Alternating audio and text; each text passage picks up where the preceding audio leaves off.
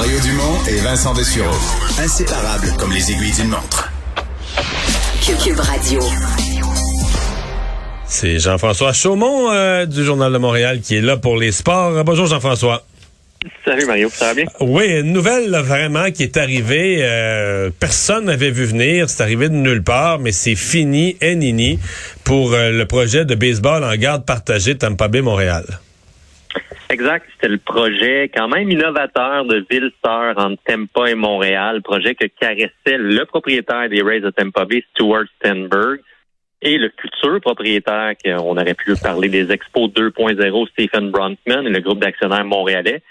Et le baseball majeur qui oppose le comité du baseball majeur. Ils ont dit non au projet euh, Montréal-Tampa. Faut comprendre aussi que le baseball majeur, Mario négocie présentement une nouvelle convention collective avec l'association des joueurs. Est-ce que c'est là qu'il y a eu le grenouillage? Est-ce que c'est là que ça a achoppé dans les négociations? Euh, c'est quand même un projet qui était nouveau, mais peut-être difficile aussi à vendre aux joueurs. L'idée de jouer le mois d'avril, mai, peut-être début juin à Tampa. Ensuite, on aurait déménagé à Montréal quand il fait plus beau au Québec. Donc, mi-juin, juillet ou septembre, on aurait pu jouer à Montréal.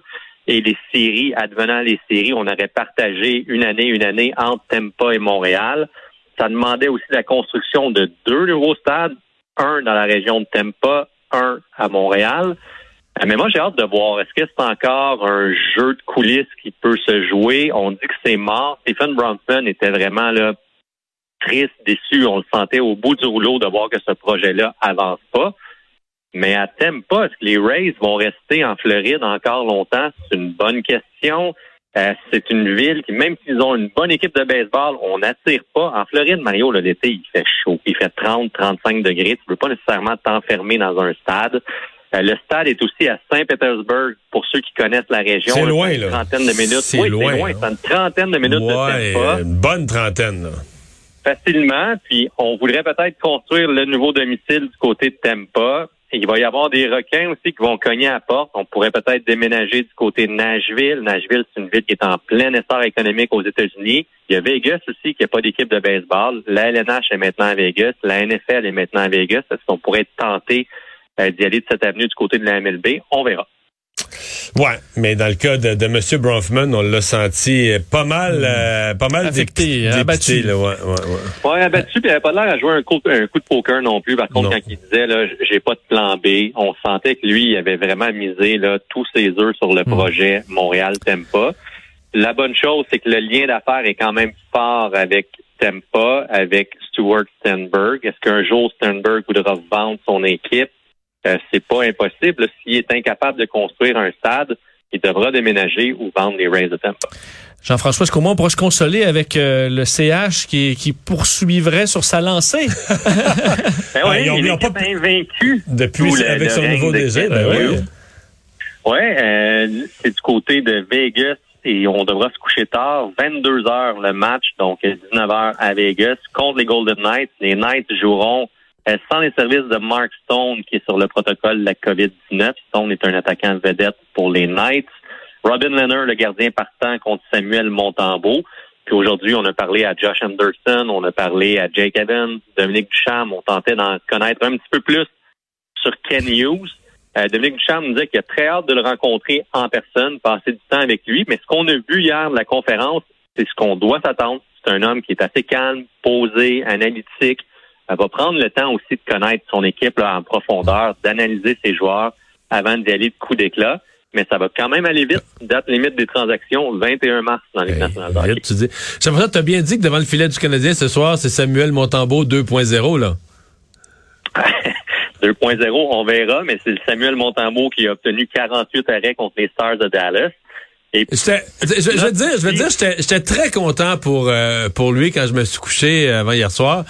Et, Ouais. euh, et, et quelque part, je me disais, c'est un peu fou là, tu sais, on jugeait le gars. Tu sais, on l'envoie dans faux Ouais, mais on Lyon. jugeait le gars sans défenser. Sans défenser.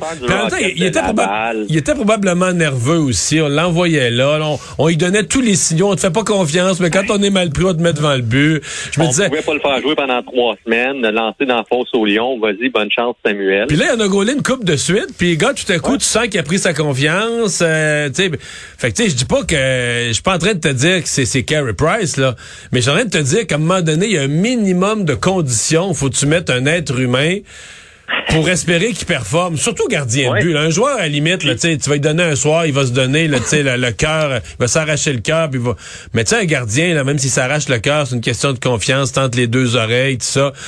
En tout cas, je, je- Mais c'est un bon point, Mario. C'est une bébête de routine aussi. Puis moi, je le regardais à l'entraînement. Samuel Montembeau travaillait fort, mais quand t'es gardien, c'est- c'est beau les entraînements. Oui, tu veux bloquer des, des rondelles, mais tu veux de l'action. Tu veux jouer des matchs. On dirait qu'il y avait peu de considération pour lui en début de saison. C'était Jake Allen, Jake Allen, Jake Allen. Quand il y avait deux matchs en deux soirs, OK, on va donner un départ à Montembeau. Toujours le deuxième match quand l'équipe est plus fatiguée. Il y a eu la panoplie de blessures, les gars sur le protocole de la COVID-19, donc c'était moins facile pour lui. Mais c'est un gardien de 25 ans, c'est encore jeune, c'est un beau projet avec les Panthers. Est-ce qu'on peut le relancer avec le Canadien? C'est une possibilité. Il a été très, très, très bon contre les Stars, mais faut pas oublier que le CH cette année, combien de fois ils ont gagné deux matchs d'affilée? C'est un gros zéro. Je veux pas être pessimiste, mais c'est pas encore arrivé une seule fois cette année. Bon. Mais il y a une première à tout, mon cher. On sait jamais, on sait jamais. Et finalement, les internationaux d'Australie, Djokovic n'est plus là, mais ça se continue. là. non, c'est San Joker, mais bonne nouvelle pour ça se passait cette nuit là, au- après minuit. Euh, Félix Auger-Aliassime qui a battu l'Espagnol Alejandro Davidovich Fokina, 50e raquette mondiale, un marathon là en quatre manches. Euh, belle victoire 7-6, 6-7, 7-6 et 7-6. Donc c'est difficile de trouver plus serré comme match. Au troisième tour, Auger-Aliassime, qui est neuvième tête de série, va affronter le Britannique Daniel Evans. Un bon joueur, Evans, 24e au monde. Donc, c'est un autre tour assez difficile pour Auger-Aliassime. Ben, c'est ça, mais est-ce que les deux premiers tours, n'affrontait pas des joueurs si forts que ça, puis il a joué là, des longs, longs matchs? Est-ce que est-ce que c'est bon parce qu'il a joué du tennis, il est jeune, ça lui fait du bien, ou est-ce qu'il n'y a pas de la fatigue? Parce que si ça tu... peut être un mélange des deux. là. Quand tu joues des cinq manches, des quatre manches, Ben, c'est ça, là. aussi Je- le quart. C'est ça qui devient le danger. Mais hier, j'ai regardé la, la première manche avant de, choisir d'aller me coucher parce qu'à un moment donné, c'est tard le soir en Australie. Mais 28 heures pour euh, Auger-Aliassime, 58 coups gagnants. Il a connu un, un très bon match. Il y a Denis Chapeau-Balov aussi ce soir qui joue à surveiller également. Donc, euh, les Canadiens encore en liste. Dommage pour Léla Annie Fernandez qui, elle, s'est inclinée. Mais euh, du beau du beau tennis en Australie, même si Novak, le non-vacciné Djokovic, n'est pas présent. Bon, hey, il a-tu dit? Il l'a pas dit, euh, s'il était vacciné ou pas, c'est un secret. Là, il ouais, non, C'est des raisons médicales. Ah. Merci Jean-François. euh, Chapeau Valov, c'est contre le géant euh, Opelka américain. Euh, 6 pieds 10, lui, il sert des bombes. Donc, euh, c'est plus ou moins les échanges, mais de gros, gros, gros services. Merci.